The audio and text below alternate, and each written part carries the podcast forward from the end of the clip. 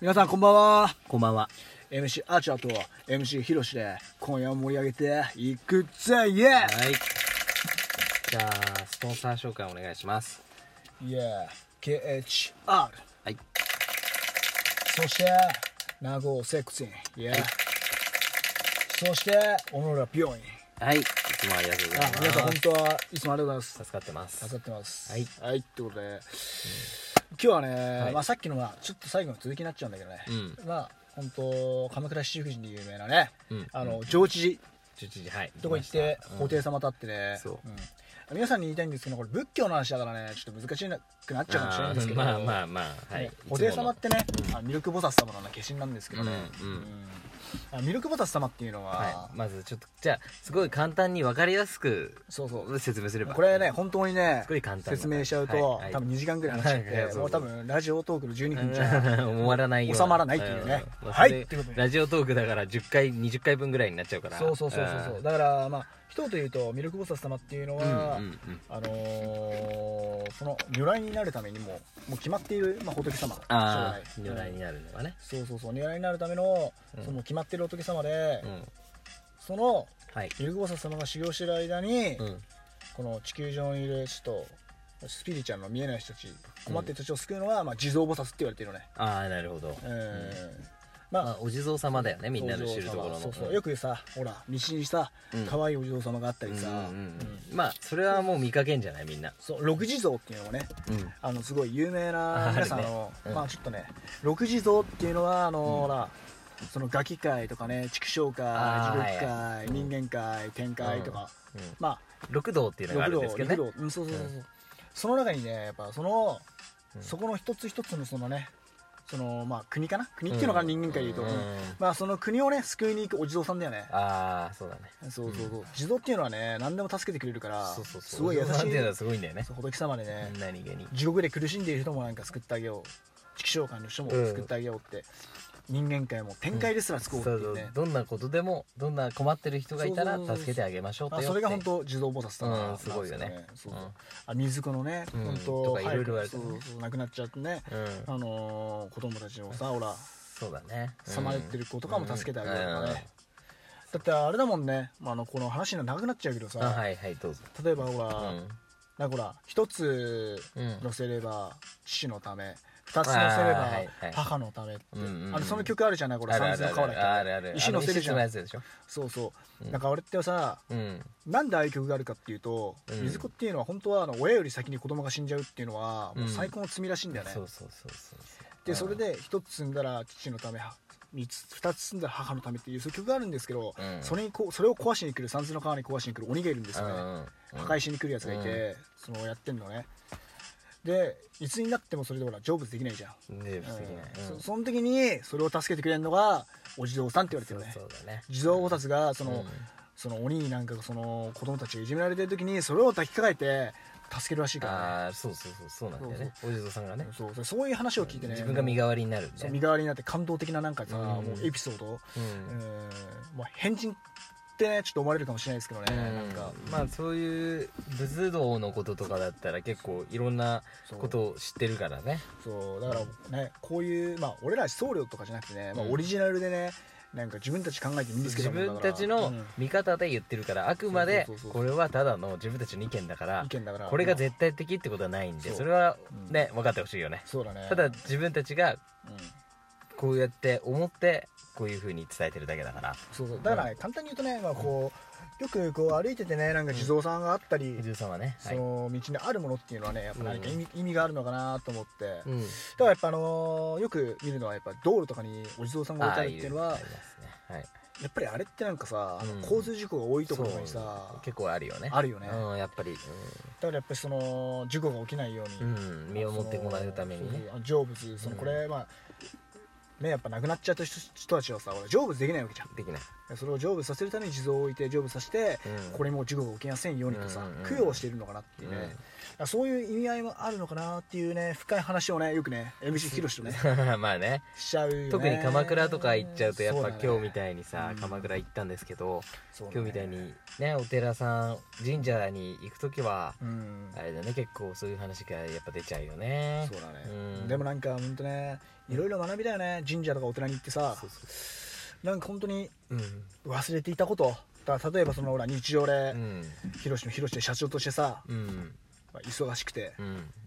俺も俺でやっぱボクシングとか、うんねもうほんと時間がなくてお互いになんかさ忙しくてうんでその中で忘れちゃってるねことをね、やっぱ神社とかにお寺に行くと思い出すよねうん見失う時があるからねやっぱ邪ね気をもらってんのかなと思っちゃうねやっぱな日常の生活で さ悪いこと思ったりしちゃうじゃん人間って、うん人間はどうしてもあるからねそうそうそうそうそう、うんでそうやってさそういう時にねやっぱ神社お寺に行くとさ、うん当たり前に生きてる幸せをねやっぱ感じれるから、まあ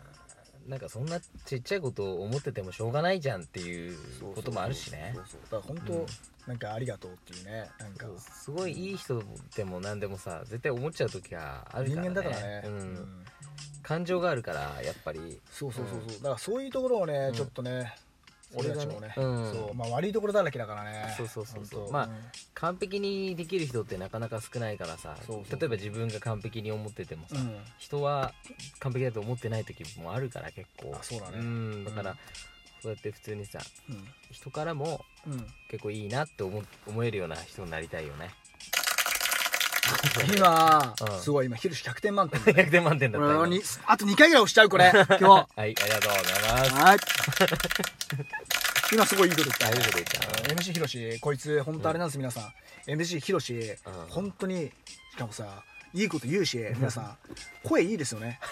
いや本当に声がいいし、 うんこの声が多分そのなんかね皆さんの頃にいい言葉とし,、としてね伝わってくれたら、ね、残ればいいけどね残ってくれたらね残って嬉しいですね、本当、うんだといいけどそうそうそう、まあこうやってこういう考えをね少しでもちょっとずつちょっとずつ、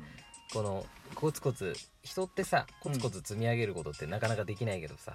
こういう場でコツコツコツコツ積み上げていけばそうだねどんどんどんつたちっちゃいことでもいいから伝わればうん残るからさそうだねなんか人間ってさ、うんはいい、きなり何をやったってさ無駄じゃんなんかやっぱりちょっと難しいんだよね僕たたちもですけど、うんまあ、コツコツコツコツ、うんコツコツやっぱ積み上げてきてそうそうそうそこで初めてやっぱ大きなことにつながるじゃないちですか、うんうんでそこで僕たち思ったのはお釈迦様は、うんほら一つの一粒の水滴であっても、うんはいはいバケツいっぱいに溜まるであろうっていう、うんあの言葉があるんですよ、うっんてことはあのたった一つの水滴であってもずーっと継続していれば、うんもうバケツいっぱいに溜まるつまりはね、うん俺たちも努力をね怠らなければそうそうそうなんかもう本当にうんなんか叶うのかなってなんか目標とかね、そうだから例えばやりたいことがあったらさ、うん絶対いきなりっていうのはちょっとねさすがに厳しいから、まあねどんなことでもさ、そうだねそうそうそうやりたいって気持ちあるけどそうそんうん、やっでもやりたいって気持ちあるけどコツコツやんなきゃさやっぱ現実の世界で言っそうちゃうそうそとそだからすごい何らかのすごい知り合いがいて骨があってとか両親がもともとそういうのがあってっていうんだったらまた話は変わってくるけそどう。その通りだねそう何にもないじ状態からうんやるっていうのは、まあ毎日の日々の積み重ねが必要だと思うかゃらそうだねうんだって皆さんさ、うん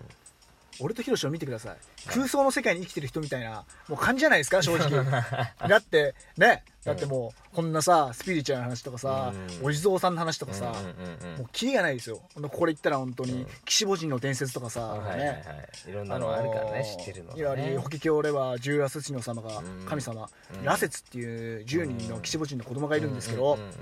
それも昔話によく出てくるんですよ、うんあのほらよくやってたなちっちゃいあ時やっにてないやってない、うん日本昔話でしそょうそうあの人を襲ったり人を食ったりとかうんあさー、はいはいそうそう、うんもう今ね仏教を守ってる神様って結構昔悪いことしててなんかもうんう人殺しとか人の命を奪ったりとか、言うよね平気でできる、うんだから今なんかそのそれがなんか全員なんかお釈迦様のおかげでうん改心して神様になったっていうのがあるんですよね、うんうんうん簡単に言うと、まあ、どんな人間でも少しは仏の心があるからうん優しい心があるから、まあいい方向に行けるっていうのをなんかそこでなんか学びであると、学びであんのかなってうん思わないなんか、まあ、あれは本当わかりやすい、日本昔話はなんか、俺とヒロシは今日ちょっと絶好調だからなんかさ 久々だから溜まってる感ネタかなんかさあー話ねなんか今日ちょっと話がね結構いけるねこれ、うんねはい うんいろいろんな話できるけど、まあ要はさ、うんもう伝えたいのはさ日々の積み重ねでさ、そうだやっねていけばさ他に誰に何と言われようが自分がさやりたいと思って、ことはさそうだね積み重ねていけば絶対そうさそうそうそう成功すると思うからそうだねまずそのうん絶対できるって思わないとできないからまうあんそうだねどんなことでもう本当になんか、まあ、中途半端な気持ちだとね何やっても無駄もうそうそう俺のボクシングが特にうん勝負事はねやっぱり俺はもううんプロボクサーとやって、ここはもう一回発音いくよ、うんプロボクサーとしてね、はいはいはいはい全然わかんないと思うけどそうみそんうそなうもうまあプロボクサーねな なんだこの人ってなっちゃうけどやっぱりリングに上がるときは はい減量する、はい僕も1 0キロ減量してるんで、はいはいはいその減量してリングに上がって戦うって、うん半分命捨て捨てる覚悟で言ってるから、うんやっぱ死ぬかもしれないスポーツなんで、うんねうんなんか防具も何もつけてないし、そうだよねあるのってマウスピースだけだから、うんうんはいでもその中途半端な覚悟じゃできないから、うんやっぱりそれもね、ううんんまあそのぐらいの覚悟でねちょっとラジオもやっちゃってんだけどね今ねだからそれもあれでしょうん要はボクシングも例えたらほら日々うん体のトレーニングコツコツさ作ってっそうそうてそう初めてそうそうそうそういう肉体手に入れられてだからそうね結構ね、ツイッターとかだともうバカなキャラで言ってる からなるほど筋トレとか何もやってないように見えそうそうだかてらまやあってんだよね実はもう売り立て200とかうんやばいん腹だ筋よね200とか懸垂とかも言っちゃうとねやってるし、うん